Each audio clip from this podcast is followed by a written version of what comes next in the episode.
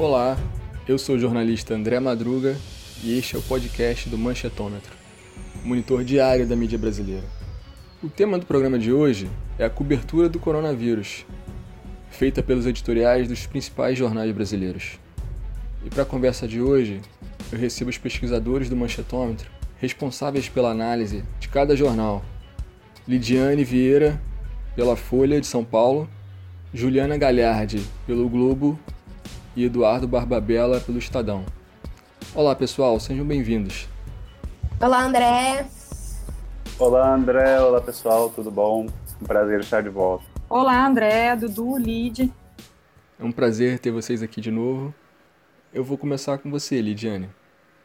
Explica pra gente por que a escolha dos editoriais e o período analisado, por que começar no dia 26 de fevereiro?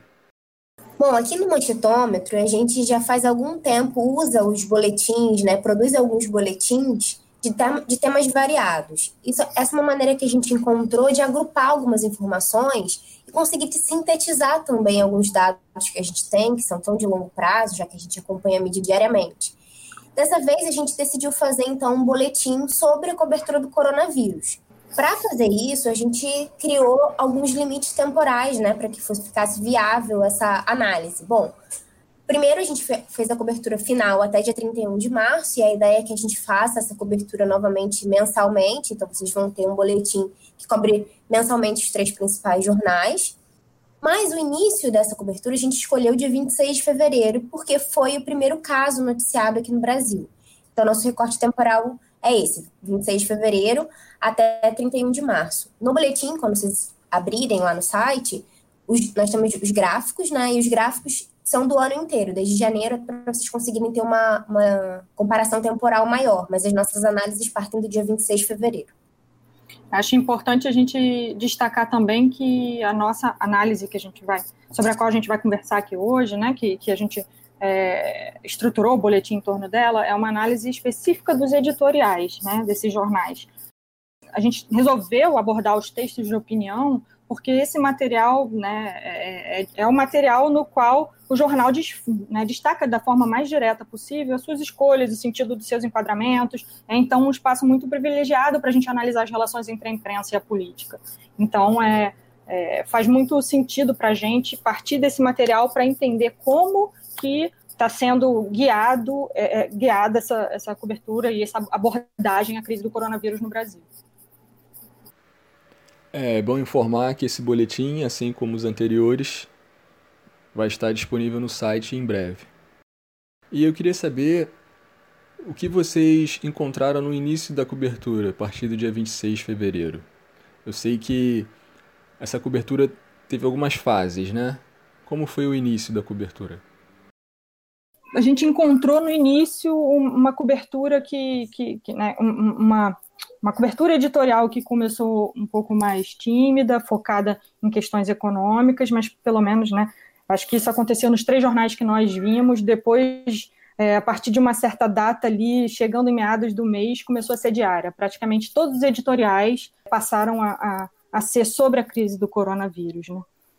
A gente tinha uma expectativa de que os jornais permanecessem por algum tempo alimentando a mesma narrativa que eles tinham ano passado, especialmente por conta das reformas, né, de valorização das reformas, da questão do ajuste fiscal. Então, a nossa ideia também era olhar de que maneira essa narrativa se remoldou ao longo do tempo. Então, a gente observou essa transformação, né, Dudu? A gente estava conversando sobre isso, de como que, primeiro, a gente tem uma valorização econômica e isso, isso muda ao longo do tempo um pouco.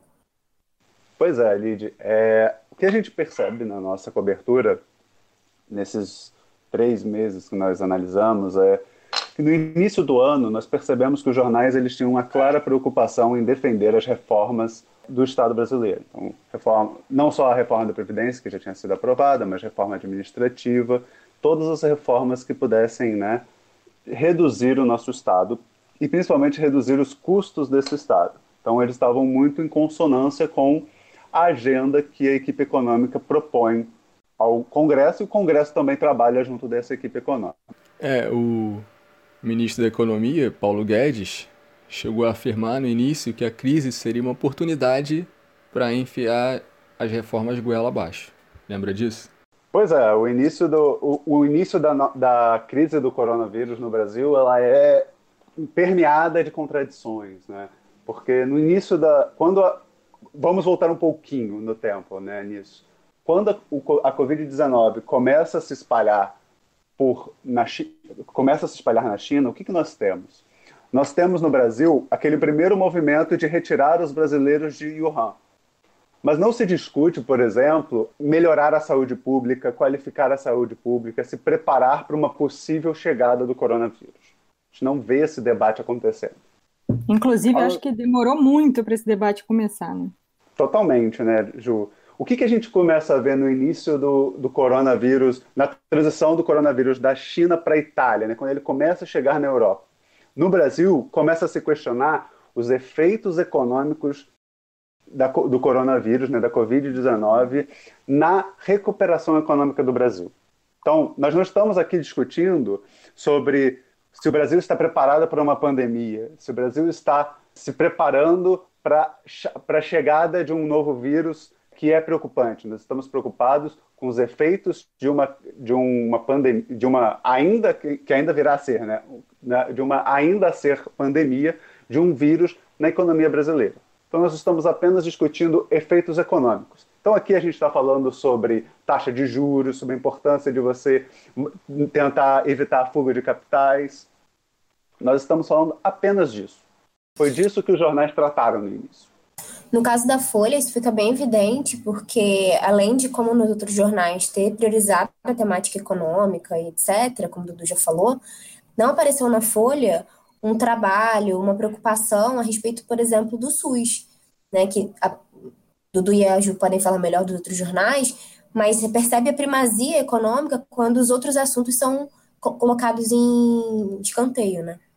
Isso, Lídia, inclusive sobre o que você está falando, é, no caso do Globo, o SUS ele aparece inicialmente debaixo das mesmas críticas de sempre, né? O SUS aparece no início para ser criticado pela pela má gerência, pelo excesso de burocracia, para reforçar a necessidade de que o Sistema Único de Saúde seja reformado, que se preste atenção nos gastos dele. Então, inicialmente, o SUS aparece sendo abordado com aquela mesma abordagem né, antiga que a gente costuma é, ver na grande imprensa. E isso só muda né, com o tempo, né, Dudu? Você, você deve ter sentido algo parecido também. Sim, é, Ju, é, eu tenho visto no Estadão muito essa mesma cobertura, essa preocupação em não em pouco falar sobre o, o SUS, sobre a saúde pública, né, nesse início, e depois a gente percebe essa discussão sobre a importância da saúde pública e, e abrindo mão um pouco da discussão sobre reforma, as reformas. Então, o que eu também é, percebo muito, e eu não sei se vocês perceberam isso nos jornais de vocês, é que no início da, da Covid no Brasil, antes né, de, da gente ter essa transformação, a gente percebe que as críticas ao governo elas não estão pautadas na, vamos dizer, na falta de ação do Ministério da Saúde, no Ministério da Ciência e Tecnologia sobre desenvolvimento da Covid. Mas primeiro a gente está preocupado em o, a equipe econômica não está estimulando a economia. Então, gente, eu, eu, percebo muito críticas, por exemplo, o Banco Central não está dando os incentivos necessários à economia brasileira para a economia se manter estável durante esse processo. Não, eu senti também esse, essa crítica, no, acho que no Globo, um, 2 de março e 11 de março são, são críticas pesadas ao SUS. O primeiro editorial que eu vi, que foi é, realmente elogioso ao SUS, é dia 30 de março, assim, não que é, o que era elogiado, o que vinha sendo elogiado antes era de fato, a postura do, do, do Ministério da Saúde, né, e, e, e, e com destaque para o Mandetta, para o ministro da Saúde, né, de então, e, é, elogios sobre é, como ele vinha fazendo um, um trabalho né, é, competente, com informações transparentes. Uhum. Então, assim, o SUS ele é criticado durante a maior parte do tempo, mas no dia 30 de março tem um editorial muito muito evidente de mudança, que é um editorial defendendo o Sistema Único de Saúde, dizendo que, inclusive, ele estava tendo uma, uma atuação assim, inesperada e, e muito melhor do que, se, né, do que se poderia esperar num contexto tão inédito quanto esse. Será que essa defesa do, do SUS não pode se confundir com uma defesa do Mandetta? Mandetta, que é um cara ligado aos planos de saúde, ao governador de Goiás, Ronaldo Caiado, e que, enquanto deputado, votou a favor da emenda do teto dos gastos, né? Que acabou tirando dinheiro do SUS. André, eu acho que é um pouco diferente. Eu não acho que é uma defesa do Mandetta, mas é uma defesa da é uma, é uma defesa da saúde, não apenas da saúde pública, mas da importância das instituições nesse momento. É, eu entendo que durante o momento da pandemia não era um momento de você atacar a saúde pública. Não é momento, assim como não é um momento de reforma, né, não é um momento de você passar as reformas, como o Paulo Guedes gostaria, não é um momento de você ir contra a saúde pública. Então, eu acho que foi uma questão muito mais simples. Você não vai reformar o SUS durante a pandemia do coronavírus. Mas você vai precisar do SUS como ele está e vai precisar defender o formato dele. Então, eu acho que não é uma defesa do, do mandato em si, é uma defesa do, das instituições mesmo. Você precisa dessas instituições, dessas instituições funcionando. Principalmente o Ministério da Saúde, o Ministério da Ciência e Tecnologia, que estão na linha de frente. Então, ou produzindo, ou estão trabalhando com o vírus diretamente nas pesquisas, ou estão trabalhando com o vírus diretamente nos hospitais. Então, você precisa disso. Você precisa dessa, dessa defesa de qualquer forma do, do, das instituições. Depois, depois eu acho que eles vão. Aí a gente vai ver o que, que vamos ver qual é o reflexo político, na, vamos dizer, na, na ideia política da, do, dos jornais. O que, que os jornais vão, vão defender depois de uma pandemia que demonstrou que um Estado mínimo, um Estado com pouco investimento na saúde pública, não é capaz de é, se proteger de, um, de, uma pandemia. Inicialmente, eu, eu concordo com o Dudu, é, não se falava é, da, da, crise de, de saúde e coronavírus no Brasil, falava-se do que, que isso, do que, que alteração que isso ia causar né, na economia mundial ia refletir no Brasil. E é claro que há outras, durante o mês, há, há, há outras né, discussões dentro desse campo. Só que depois esse enquadramento econômico ele vai perdendo força. Tanto que, por exemplo, no caso do Globo, e aí depois o Dudu e a Lid pode, podem falar como que isso aconteceu no Estadão na Folha, o Paulo Guedes pouco apareceu. Ele, ele apareceu muito pouco. Ele foi um personagem que realmente é, não, não foi muito falado. Ele, em algum momento ele aparece para ser criticado, sim, porque em determinado momento o, o, o jornal fala sobre como que estava sendo né, pequeno e, ineficaz a, a, o pacote que, que de, de, socorro econômico que o governo tinha, vem apresentando até então. Então ele aparece ali para receber essa crítica, mas ele não, não, não outros personagens passam a, a, se destacar, né? Evidentemente o Ministério da Saúde e o Ministro da Saúde Mandetta e o Bolsonaro, que eu acho que foram dois dos, dos principais personagens aí nesse período. E qual a hipótese que vocês têm? Houve algum fato que determinou a mudança nessa cobertura? Eu acho que isso se deve a duas coisas. Primeiro foi o agravamento né, do, da, da, crise na, na, Itália, que eu acho que foi ali que começou a ficar mais claro para todo mundo quão grave isso podia ser. E, em segundo lugar, o, o, a disseminação do coronavírus no Brasil. Né? Então, assim, ficou, ficou evidente que isso virou um problema também nosso. E as ações do Trump. Isso, exatamente. Esse vínculo entre Trump e Bolsonaro tem sido presente em todas as discussões que tem, né? O interessante da gente comparar os jornais é perceber que não existe um único caminho possível para as narrativas, né? Por exemplo, a Folha, ela não explorou muito essa questão do SUS, é, igual aconteceu, pelo visto, no Estadão e no Globo.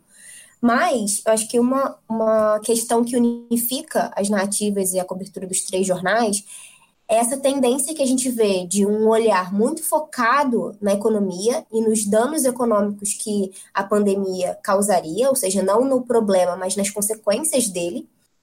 E isso vai se esvaziando ao longo do tempo de maneiras diferentes em cada jornal. Então a gente percebe, à medida que a, que a pandemia vai se agravando, é, não só no Brasil, mas fora dele, a gente percebe uma, uma troca de narrativa, ou seja, a, a, maneira de enfrentar a pandemia vai fazendo com que os jornais precisem olhar para outras perspectivas, não só econômica, porque a questão da saúde pública bate a porta. Então, a gente pode perceber, por exemplo, na Folha, é, apesar de já no início do mês de março já ter alguns debates sobre o Banco Central, sobre algumas medidas de mitigação, no dia 17 de, de março é o, é o editorial que eu diria que é a virada, porque é quando eles começam já a falar sobre medidas vindas diretamente do Estado para os cidadãos. Então a gente começa a ver editoriais defendendo que o Estado tem um papel mais de intervenção, de sobrevivência dos miseráveis e dos autônomos, uma postura de endividamento público, um elogio ao Bolsa, ao Bolsa Família, dizendo que é o único programa capaz de, de conseguir garantir a vida desse, desses cidadãos mais carentes. Então esse, aí, esse ponto de inflexão ele vai acontecer em dias diferentes, mas vai acontecer em todos os jornais. Uma coisa que eu queria ressaltar em relação à Folha, é, eu queria chamar atenção por uma questão, que eu até esperava que a narrativa seguisse a questão das reformas, da valorização da economia, porque é uma tendência que a gente vê ao longo dos anos, de que os jornais têm uma perspectiva mais liberal da economia. Mas, apesar da Folha ter é, suavizado a questão econômica, valorizado um pouco mais a intervenção o endividamento público em prol da saúde dos, dos cidadãos, as reformas e o teto de gastos continuaram sendo uma adversativa constante nas propostas da Folha. Então, era o tempo inteiro o Estado precisa intervir, o Estado precisa gastar mais, o Estado precisa mais, mantendo o teto de gastos, mais garantindo que as reformas vão ser efetuadas no longo prazo. Então, até fiquei brincando com o Dudu e com a Ju antes, que se eu tivesse que sintetizar um pouco a abordagem da Folha em relação à pandemia, eu diria que é a Marília Mendonça, que ninguém vai sofrer sozinho, todo mundo vai sofrer, porque ele, a Folha o tempo inteiro lembra as pessoas de que o Estado vai gastar dinheiro agora, mas que depois a sociedade tem que estar disposta a um arroxo orçamentário. Então, o ajuste vai ser doloroso depois. A gente, a gente vai ter que arcar com ele, são as palavras do jornal. Então, a Folha em nenhum momento esquece ou deixa para depois essas reformas e, e o teto de gastos. Ela é taxativa de que a gente precisa conviver com essas duas questões ao mesmo tempo. Também houve uma preocupação da Folha de não deixar como permanente a renda básica emergencial, né? A renda básica universal não é uma questão. Ah, com certeza. Eles, eles apoiaram de, de pronto tanto a versão do governo federal inicial, né, que era de 200 reais, quanto depois a, a transformação da MP para 600. Mas a narrativa de gasto público e endividamento do Estado sempre são apoiadas porque eles sabem e eles defendem que seja algo pontual e emergencial. Então, por isso que a palavra emergencial é tão citada, porque não é uma política de Estado, é uma política por conta da pandemia. Aliás, Lid, é, eu não, não sei no Globo, mas o Estadão também tem esse mesmo posicionamento quanto à renda, quanto à renda emergencial. No Estadão é, um, é algo pontual, é uma questão importante, essencial neste momento, Claro, eles não vão fazer como no caso do, da Folha, de defender, já pensando no futuro, né, defendendo reformas, mas eles estão pensando sim na questão emergencial. É um, é um momento de se proteger pessoas e, pelo menos no caso do Estadão, e eles focam bastante nisso, as empresas. Escutem bastante a sobrevivência das empresas a partir de todos esses movimentos que você já citou. Uh, uma coisa importante, André, que, eu, que, a gente também precisa ressaltar é os pontos dessas inflexões, né, os momentos dessas inflexões na cobertura. Então, quando a Lid fala sobre essa transição, esse primeiro momento de, de transição, o que, que a gente está tendo no mundo? Né? O que, que ocorre no mundo, no, no mundo da pandemia para a gente poder é, entender porque há também essa mudança na cobertura. Né? Primeiro, a pandemia, que já estava na, na Itália, principalmente, se agrava. A Europa começa a viver uma pandemia mais pesada, uma pandemia mais dura. Né? A Itália começa a fazer o seu isolamento, começa a ter o seu isolamento. Inclusive, né, fica aqui o convite, nas próximas semanas vão sair, vão sair podcasts sobre o caso europeu que nós gravamos. Estão, está bem interessante esse podcast. Então a gente vai explicar tudo, tudo lá. Então a, a Europa começa a sofrer com isso. Os Estados Unidos também começa a agir nesse momento. Né? Você começa a ver um, um governo americano que começa a pensar não no isolamento é, primeiramente, mas já começa a falar sobre a força dessa, desse vírus né? Em, em, um dado momento também já começa a decretar emergência, é, decreta também o fim dos, voo, da, dos voos para a Europa durante esse período, né? O cancelamento, a proibição, então cria até um conflito entre Europa e Estados Unidos. Então, e claro, a OMS declara a pandemia. Então você tem um, um mundo que está todo afirmando a gravidade da, da pandemia. Então, os jornais acompanham o mundo, acompanham o mundo nessa, nas palavras do, do presidente nesse momento, nessa superdimensionada pandemia. Eu acho que no, no caso do Globo, assim como o Dudu né, falou sobre o Estadão, é, o Globo ele também defende esse, essa ajuda emergencial, do Globo também passa à frente essa, essa, essa necessidade de, de, de, de, né, de, de proteger a população, enfim. É, no dia 27 de março, eu me lembro que tem um, um editorial que justamente se dedica a, a criticar o atraso né, é, em relação a outros países, o atraso no Brasil em agir com esses pacotes é, econômicos para ajudar a conter os efeitos econômicos né, do, do corona. Então, o, o, jornal destaca a importância de dar suporte né, à população, de dar suporte aos trabalhadores e de dar suporte, claro, às empresas também para evitar demissões. Então, isso também é presente no Globo. Queria trazer um tema que eu percebi no, na cobertura do Estadão, que também vai dar, eu acho que vai dar o pontapé para a gente discutir uma outra questão, que é o fato do Estadão defender a mídia corporativa, né? o Estadão defende a importância da mídia profissional durante esse momento de desinformação e pânico.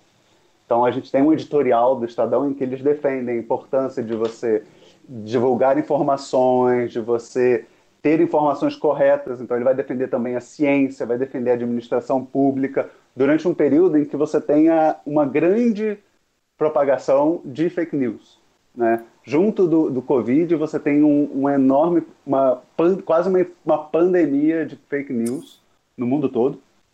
Então você acaba exigindo ou é, tor tornando essencial que as pessoas tenham fontes de informação correta nesse é, momento. É, eu, eu, concordo, Dudu. Acho que no Globo isso ficou também é, a mostra para mim. Né? Eu acho que, inclusive, em muitos dos dos elogios feitos à conduta do, do Mandetta né, e do Ministério da Saúde se referiam ao fato dele estar tá produzindo um fluxo de informações transparentes, enfim, no meio de tanta é, confusão informacional e é, eu destacaria também um, um, editorial que o Globo foi o último desse período, né, que a gente do nosso recorte, que foi do dia 31 de março, que fala exatamente sobre a fake, sobre fake news e como que a disseminação desse tipo né, de notícia falsa com, contamina as redes e prejudica o controle da doença, né, na, na, batalha informacional. Então o Globo ele também traz comentários sobre isso a todo momento. Em relação à Folha, essa temática também está presente, obviamente, acho que até pela questão histórica aí dele, já é histórica, né, dela com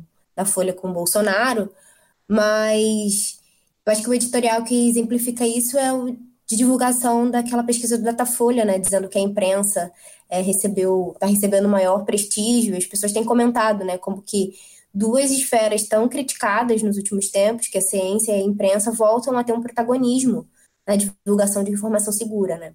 Então, acho que a Folha divulgou por esse lado. Falando em relação ao Bolsonaro, sinceramente, a Folha me surpreendeu na cobertura. Porque eu não sei como vocês enxergaram isso nos jornais que vocês analisaram, mas em relação a personagens, o Bolsonaro teve muito mais destaque do que outros personagens políticos.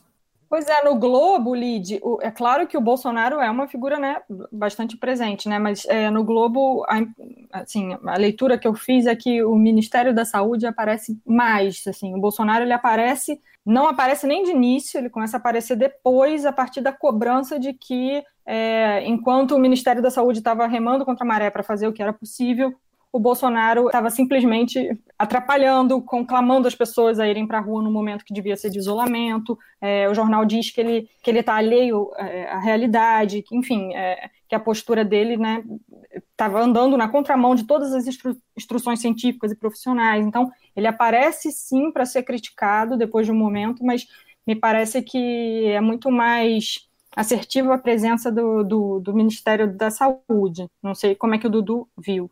Eu acho, Ju, que o Estadão tem uma, uma postura mais próxima ao Globo do que a Folha nesse caso, né? Eu tendo a ver da mesma forma como você. Inclusive, para mim, parece muito que há uma cobertura um pouco de, dos heróis e dos vilões nessa questão do coronavírus, né? Você tem uma, uma parcela que está uma parcela de administradores públicos, de governantes que estão se preocupando em combater a pandemia. Então, você tem o Ministério da Saúde, você tem governadores como Wilson Witzel e o João Dória, que aparecem em algumas coberturas, né? mas principalmente as instituições, o Ministério da Saúde, muitas vezes governo do Estado de São Paulo, no caso do Estadão, você tem essa, essa preocupação no combate da pandemia, a, a, a agir na pandemia, e aí o, o Estadão vai cobrir essa questão, essas ações, sempre, sempre apoiado na OMS. Ao mesmo tempo, você tem um Bolsonaro, um presidente que atrapalha quando aparece. Então ele, ele, ele quando ele não está, quando a gente vê vem acompanhando a cobertura, a gente vê que o, o Bolsonaro não aparece durante um tempo. E aí ele começa a aparecer quando ele começa a falar as, as abobrinhas dele, né? Ele vai começar a falar que é só uma gripezinha, que é só um resfriadinho, que se ele pegar, ele é um atleta, ele não vai ter, não vai, vai ter só um resfriadinho. É, ele começa a defender a cloroquina. Ele começa a agir quase como se ele estivesse tentando chamar a atenção. E aí os jornais vão pontuar exatamente que quando ele aparece, ele aparece para prejudicar.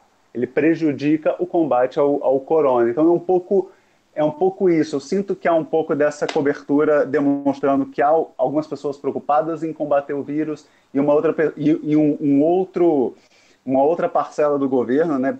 Mais é, claramente o presidente preocupado em, em, em, aparecer com frases polêmicas nessa cobertura. E aí acaba ele acaba conquistando o que ele quer. Ele aparece, ele é, ele é evidente, ele começa a ser tema, porque ele começa a falar atrocidades e também, e isso é importante destacar, acho que nesse ponto é importante destacar, ele começa a propagar fake news. Então isso é uma questão importante. É interessante essa distinção que a Folha constrói em relação a, ao Estadão e o Globo, porque os holofotes da Folha estão muito virados para o Bolsonaro. Para vocês terem uma noção assim mais é, numérica, de quantidade, dos 36 editoriais que se dedicaram a esse tema no, no, recorte temporal que a gente estudou, que a gente analisou, 21 citam o Bolsonaro, obviamente, de forma negativa. E os, e os, outros personagens aparecem de forma muito lateral. O próprio Dória, ele é criticado às vezes, como naquele caso que ele falou dos professores ficarem em casa tomando suco de laranja, e é elogiado em outras, como quando ele começou os processos de, de isolamento social mais é, rigorosos em São Paulo. O Witzel é criticado no fechamento das fronteiras, mas é elogiado em outros aspectos. Mas muito pontuais, o próprio Mandetta praticamente não aparece nesse mês e pouco que a gente analisou. Mas o Bolsonaro é alvo de críticas muito diretas, sendo chamado de deslocado, de incompetente, de ineficaz, enfim, diversos adjetivos, além da zombaria com ele, dele não saber usar máscara também, porque foi, foi descrito isso num, num editorial, incompetente, fabricante de crises. E para mim, assim, o ponto alto dessa, os dois pontos altos desse, dessa cobertura em relação ao Bolsonaro na Folha, um foi quando eles disseram para deixar ele falando sozinho, é melhor deixar o Bolsonaro falando sozinho e, e quem tem competência para seguir que tome conta da crise. E o segundo foi o que ficou famoso por conta do apelo midiático da, da, do título, que é presidente retire-se, né? Que a gente esperava a Folha como tacando fogo no parquinho, mas não, era só para dizer que quem devia assumir a gestão da crise era a equipe técnica de saúde e de economia. Esse é um ponto interessante na Folha, que eu falei que ele não apresenta muito, que ela não apresenta muito os personagens, mas a questão de contrapor o Bolsonaro a uma equipe técnica, que não é, na verdade, só o Mandetta, que não é o Guedes, mas é uma equipe técnica que a gente não sabe nem quem é, mas essa forçação de mostrar que o Bolsonaro não representa aquilo que deveria ser o caminho correto de enfrentamento da pandemia que é uma perspectiva de respeito às, às, regulamentações da OMS, de respeito aos profissionais especializados. Então, esse contraponto constante entre gestão e má gestão, entre competência e incompetência, ciência e opinião. Então, Bolsonaro é sempre posto como o oposto daquilo que é desejável. Então, essa figura que a, a Folha vai pintar do presidente nesse, nesse período que a gente analisou. É isso, eu gostaria de agradecer a participação de vocês. Lembrando que o boletim vai estar disponível no site manchetômetro.com.br com todos os gráficos e tudo mais. E pedir para você compartilhar esse programa se você gostou e seguir a gente nas redes sociais. É só buscar por Manchetômetro. A gente está em todas as redes. E você também que puder contribuir para nosso financiamento coletivo, o link é benfeitoria.com/manchetômetro. Tudo apoio é muito importante. Até o próximo episódio.